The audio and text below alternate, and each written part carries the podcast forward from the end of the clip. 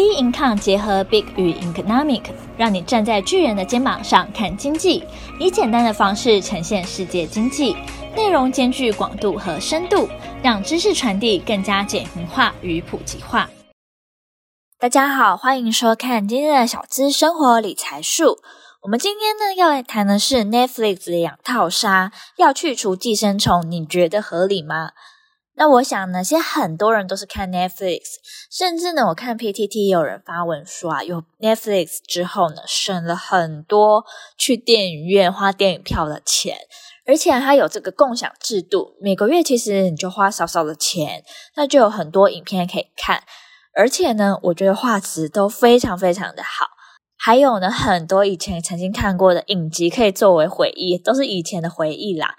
像我呢，就有看一些 Fan Netflix 原创的，比如说中国剧的话，就是《何以笙箫默》那《琅琊榜》这两部呢，我看了算是三次以上，都觉得还是超好看。那还有动画的话，就是《进击的巨人》；电影的话呢，就是《模仿游戏》跟《攻其不备》。那这几个呢，都是说，诶，我还可以在串流平台看到，就很感动。因为之前可能你想在看的时候，那我可能就只能说去搜寻一些免费的网站啊。但免费网站其实也算是盗片嘛，而且很多都是简体字。那 Netflix 的出现呢，就是很棒的一件事情，因为你可以随时随地，你想开的时候你就开，你想暂停就暂停，不用说好像在用电视节目一样，是确定说几点到几点之间就是播放这个节目，就不需要这样子。不过呢，不过呢，最近就有国外报道呢，表示说啊，Netflix 预备呢，最快在今年第四季哦，就会开始在全球范围推动新制，包括说啊，非同住者若要共享账号，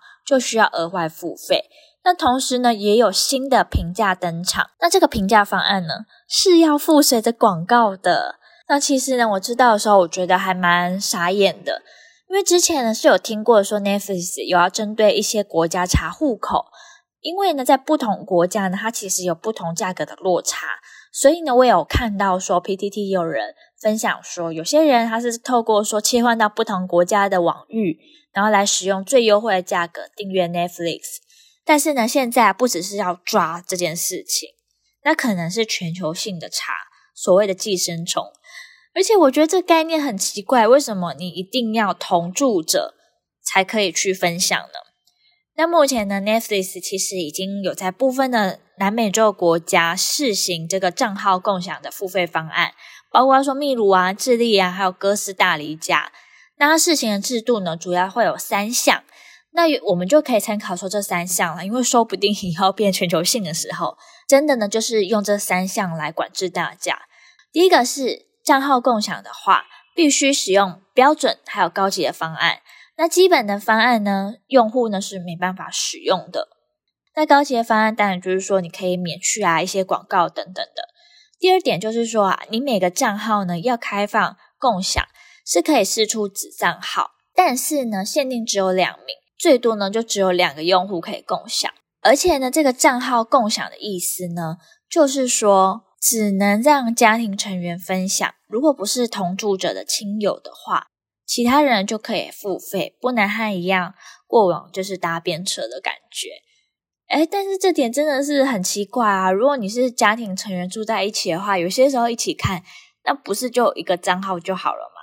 那你很多亲朋好友，可能家里你是跟阿公阿妈住的啊，阿公阿妈也不可能会说啊，也想要看 Netflix 吧，就不太一样。就是家人有些时候跟我们就是子女之间看的东西其实也不一样。虽然说啊，现在是一个在试试看的阶段，那未来呢，在全球的范围会不会保持原样是不确定的。可能呢还会有其他变化，或是说可能因为不同的市场推出不同的方案。而且呢，消息也有说啊，因为 Netflix 它计划又要打造一些直播的服务，那推出一些实境秀啊、脱口秀的内容。最主要会这样子的呢，是因为他们最近的订户呢大量流失，所以它也表现在它的股价上面，也是跌的非常非常多。所以我想说，他可能想说啊，出了一些新的方案，来看看说可不可以挽留这些订户。其实我是真的不知道说每个月月费要多少钱，因为我跟我爸妈是配上那个中华电信，就是 MOD，然后加 Netflix 的方案。但是我觉得说啊，如果你还用那种分价钱的会员制的话呢，我觉得还蛮讨厌的。尤其是你还增加有广告这件事情，像是 YouTube，它也出了那种没有广告的高级模式。像我自己也是一个意外之下又开始使用。那我使用之后，我发现说那真的会上瘾，没有广告真的很方便。但我觉得你拿广告这件事情来制约大家的话，就会变得，嗯，我觉得就跟一开始的那种模式不太一样了。因为像 YouTube 的话，它本身就是有广告的，然后它出了一个无广告的模式。可是呢，如果你今天 Netflix 原本是没有广告的，那你突然间出了一个有广告的模式，哦，我觉得说好像在走倒退路的感觉，好像对于用户来说，并不是那么在意他们。那我在看到我们 IG 有分享这篇整理的文章，那我看一下大家的看法，也是觉得说，哎，为什么一定要同住者啊？包括说爸妈呢根本也不看呐、以及说好像是一个养套杀的概念啦，明明就让你进来之后，然后呢就开始出一些制度啊来制约你啊，或是让你付更多的钱等等的。我觉得他这个制度啊，真的不一定说会变得就是让 Netflix 的股价变比较好，或是营收变比较好。那既然我们今天也聊到 Netflix 的话，我觉得说，诶，那我们也可以聊看看说 Netflix 这阵子啊，还有说我自己看过以后有什么样的片，而觉得还不错看的，也可以跟大家做个分享。可是我看的内容呢，可能跟大家看的其实也都差不多，因为我也都会从就热门的去看。那像热门的电影的话呢，最近的第一名就是《孟买女帝》，诶，我觉得这个还还蛮好看的。但是它是真实故事改编，但是其实它是把真实的那个人物呢做还蛮多的一些美化的。那我现在讲的分享的这些，大部分都是一些就是 Netflix 他们自己原创的。那还有不是原创的电影的话呢，我觉得有像嗯之前在台湾有进那个金马奖的电影的话，像。像是瀑布啊，或是什么美国女孩啊，这两个的话，诶在 Netflix 上也可以看到，就还不错。像我是自己有看瀑布啊，我觉得说啊，真的蛮好看的，然后演技啊什么的都蛮好的。那再聊大家会喜欢看的剧的内容的话，像之前的时候不是有很热门那个社内相亲嘛？哦，这个的话我也觉得还蛮好笑的。那像二十五呢，二十一呢，我有大概有看一下。但是其实我觉得现在在 Netflix 上的韩剧，你有些时候可能大概都可以想个大概了，好像剧情都比较老套了。像之前风靡全球的《鱿鱼游戏》，哎，的确说也算是蛮新奇的，然后又很简单。那有一部片呢，是跟《鱿鱼游戏》还蛮像的，然后也是就类似这种闯关的东西，但是会较为复杂，我觉得也蛮好看的，是日本的片。叫做《经济之国的闯关者》，那我也还蛮希望说，诶，它第二季可以赶快出来，我觉得是还不错。但有些时候它可能会稍微冗长一点，然后比较难，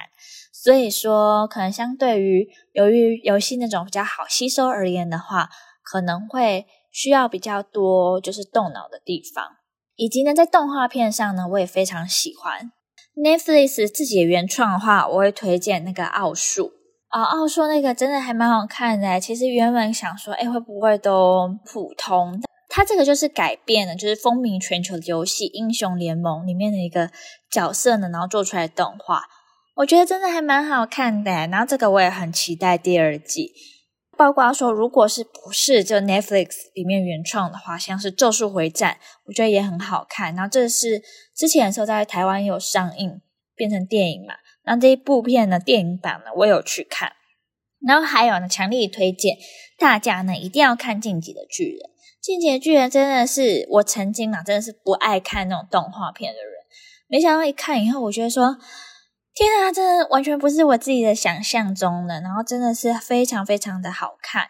那包括说啊，在 Netflix 上也有很多的实境秀，比如说像之前很热门的《璀璨帝国》，太出第二季。就是在讲美国的一些有钱人啊，然后这几个主角，然后之前的事情。那我这阵子呢，也把他的第二季呢也看完，因为第二季是这阵子刚出的。但我真的不懂啊，第二季到底在做什么？我觉得第二季还蛮难看的，不知道到底在做些什么东西。然后还有包括说，来吧营业中，这是台湾的一个实境秀节目，好像很多人有看，但是我是目前的话也还没有看。那我觉得说，哎，这几部片啊，很热门的，然后或者说我自己有看的，也推荐给大家。那今天的节目呢，就到这边啊，也欢迎大家其实跟我们分享一下，说，哎，你平常都看什么，然后很推荐什么，或者是原本觉得说，哇，它很冷门，没想到这么好看，也可以跟我们分享哦。因为其实我分享的东西都算是有点跟风啊，就是觉得说，哎，自己也喜欢，然后，然后大家也都喜欢的，然后才跟大家做分享。那我们今天的节目就到这边结束喽，那我们下期节目见，拜拜。